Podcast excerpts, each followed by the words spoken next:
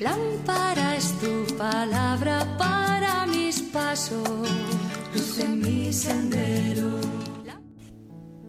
Del Evangelio según San Lucas capítulo 4 versículos del 14 al 23. En aquel tiempo Jesús, impulsado por el Espíritu, regresó a Galilea, y su fama se extendió por toda la comarca. Enseñaba en las sinagogas, y todos lo alababan. Llegó a Nazaret, donde se había criado. El sábado entró según su costumbre en la sinagoga y se levantó a leer. Le entregaron el libro del profeta Isaías. Desenrolló el volumen y encontró el pasaje en el que está escrito. El Espíritu del Señor está sobre mí, porque me ha ungido me ha enviado a llevar la buena nueva a los pobres, a anunciar la libertad a los presos, a dar la vista a los ciegos, a liberar a los oprimidos y a proclamar el año de gracia del Señor. Enrolló el libro, se lo dio al ayudante de la sinagoga y se sentó. Todos tenían sus ojos fijos en él. Y él comenzó a decirles, Hoy se cumple ante ustedes esta escritura. Palabra del Señor. Gloria a ti, Señor Jesús.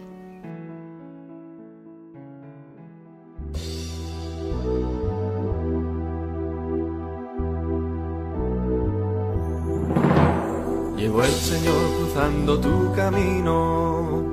Y al verte por tu nombre te llamó para hacerte testigo de su reino. Como fiel mensajero de su voz.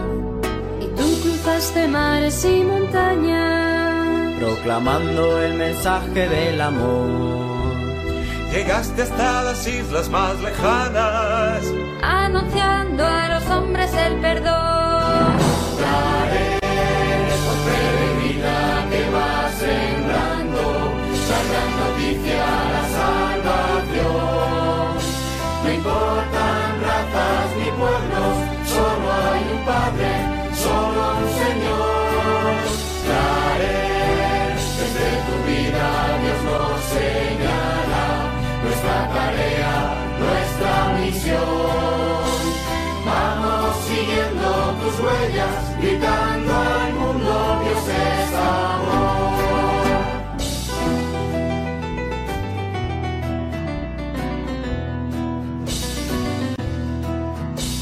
La luz del Evangelio fue tu rumbo.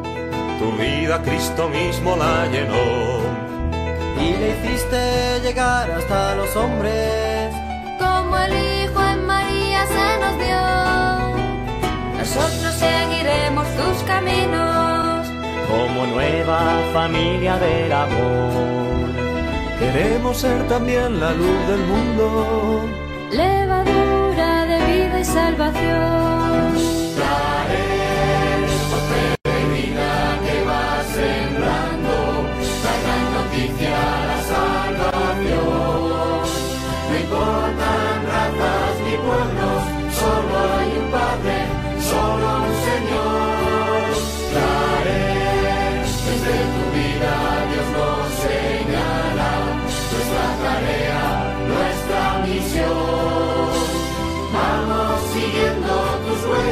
Because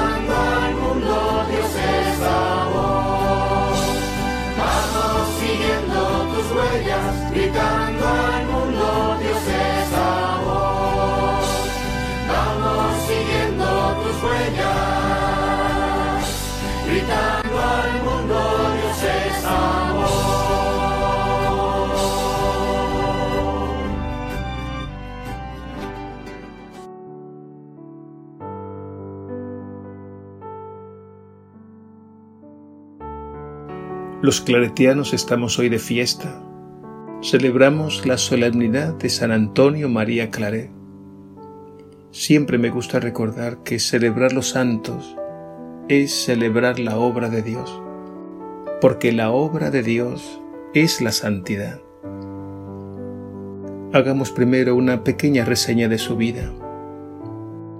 San Antonio María Claret nació el 23 de diciembre de 1807 en Sallent, un pueblito situado en Barcelona, España. Fue el quinto de los once hijos de los tejedores Juan Claret y Josefa Clara. Vivió en el pequeño taller familiar hasta que se fue a Barcelona, donde se matriculó en la Escuela de Artes y Oficios de Loja para perfeccionarse en el arte textil. En este periodo sintió un fuerte llamado al sacerdocio. Ingresó al seminario y fue ordenado sacerdote en 1835. Fue párroco en Sallent, su pueblo natal, pero él sentía que su espíritu era para el mundo entero y pronto se convirtió en uno de los grandes misioneros de su tiempo, particularmente en Barcelona y las Canarias. En 1850 fue consagrado arzobispo de Santiago de Cuba, cargo que le permitió realizar una extraordinaria labor misionera y humanitaria. En 1857 fue nombrado confesor de la reina Isabel II y en este periodo se dedicó a predicar y a escribir, aprovechando los viajes como confesor. Fue duramente calumniado y perseguido y al final de su vida tuvo que huir acompañando a la reina al destierro en Francia. Participó del Concilio Vaticano I y fundó varios institutos, especialmente los misioneros hijos del Inmaculado Corazón de María, más conocido por misioneros claretianos. Y murió en el monasterio de Francfort, Francia, un día como hoy, 24 de octubre de 1870, a la edad de 63 años. Fue canonizado por el Papa Pío XII en 1950. Si quisiéramos hacer un retrato espiritual de Claret, me atrevería a emplear tres palabras claves que comienzan con la letra M. La primera es misionero. Lo que más define San Antonio María Claret es la palabra misionero. Esto es así porque toda su vida se caracterizó por una pasión incontenible, la de encender a todo el mundo en el fuego del amor de Dios. Basta observar cómo leía la Biblia, siempre en clave misionera. Le cautivaba la voz de los profetas que hablaban al pueblo en nombre de Dios. Le entusiasmaba el estilo y la pedagogía de Jesús en los evangelios y admiraba el celo apostólico de San Pablo. La segunda palabra clave de este retrato de Claret, que comienza con la letra M, hace referencia a los medios para la misión. Él decía que había que emplear todos los medios posibles y el primer medio eficaz para la misión evangelizadora está en el cultivo de la propia vida espiritual la oración, la lectura frecuente de la palabra de Dios, la Eucaristía, el rezo del rosario. Otro medio que empleó al máximo fue la imprenta. Él mismo elaboraba folletos y los repartía por millares. También repartía estampas, medallas y rosarios por todas partes. Otro medio para evangelizar fue el de las misiones populares. Él le dio mucha importancia a la predicación y al contacto directo con el pueblo, llevando siempre una vida sencilla e itinerante. Finalmente otro medio fue el de las fundaciones. Su pasión por Dios y por las personas le llevó a ser un fundador nato Tenía en la cabeza y en el corazón el deseo de organizar un verdadero ejército de evangelizadores para enviarlos al mundo entero. La tercera palabra clave de este retrato de Claret, que comienza con la letra M, hace referencia a María como madre y formadora de apóstoles. En Claret vemos una piedad mariana exquisita. El amor tan grande que siente por María le nace de su corazón compasivo. Experimentó tan íntimamente la ternura maternal de María que cuando hacía referencia al prójimo decía, tendré para con mi prójimo corazón de madre. Claret vive toda su espiritualidad misionera desde el corazón de María. Por experiencia, él sabía muy bien que sin corazón, sin ternura, sin amor, no hay profecía creíble.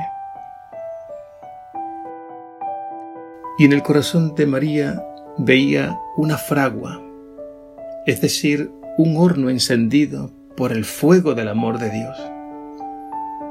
Y ahí se siente formado y enviado para la misión. Concluyo con las palabras del Papa Pío XII, el día de la canonización de San Antonio María Claret, el 7 de mayo de 1950, y cito, San Antonio María Claret fue un alma grande, nacida para ensamblar contrastes. Pudo ser humilde de origen y glorioso a los ojos del mundo pequeño de cuerpo pero de espíritu grande, de apariencia modesta, pero muy capaz de imponer respeto incluso a los grandes del mundo. Fuerte de carácter, pero con la suave dulzura de quien conoce el freno de la austeridad y de la penitencia. Siempre en la presencia de Dios, aun en medio de su prodigiosa actividad exterior calumniado y admirado, festejado y perseguido, y entre tantas maravillas, como una luz suave que todo ilumina, su devoción a la Madre de Dios. Hasta aquí las palabras del Papa. Agradecemos al Señor el carisma claretiano con el que ha enriquecido a la Iglesia y al mundo. Y le pedimos que siga enviando a la familia claretiana nuevas vocaciones al servicio de la misión evangelizadora. Que así sea.